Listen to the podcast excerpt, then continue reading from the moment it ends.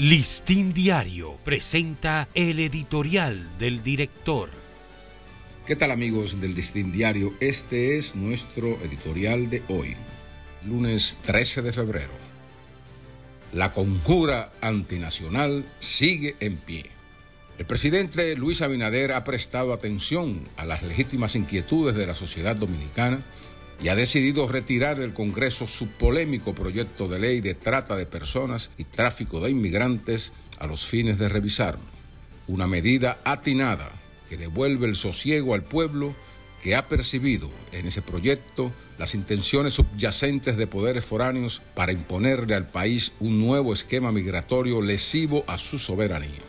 Aun cuando el propósito es reexaminarlo y posiblemente liberarlo de sus cláusulas más cuestionables, el país no puede bajar la guardia frente a las presiones que se ejercen para influir en sus contenidos y alcances.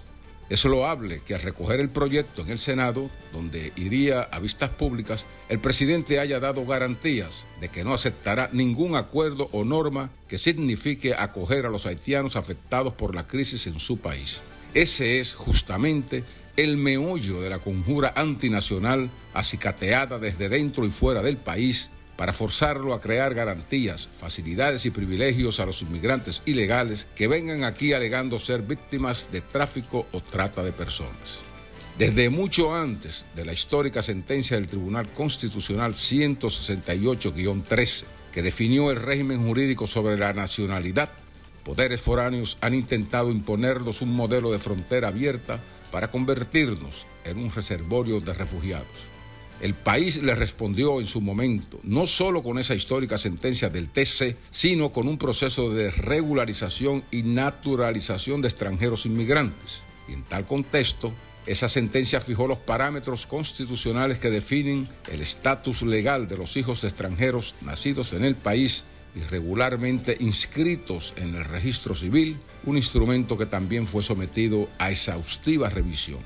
Aceptar ahora nuevas disposiciones legales que modifiquen nuestro marco migratorio sería un imperdonable acto de claudicación de nuestra soberanía y un vulgar sacrilegio al ideario de los padres fundadores de esta nación y a la Constitución misma.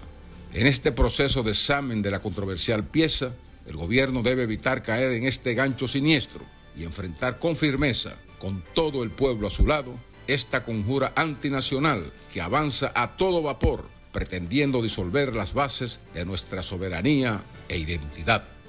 Este ha sido nuestro editorial. Listín Diario presentó el editorial del director.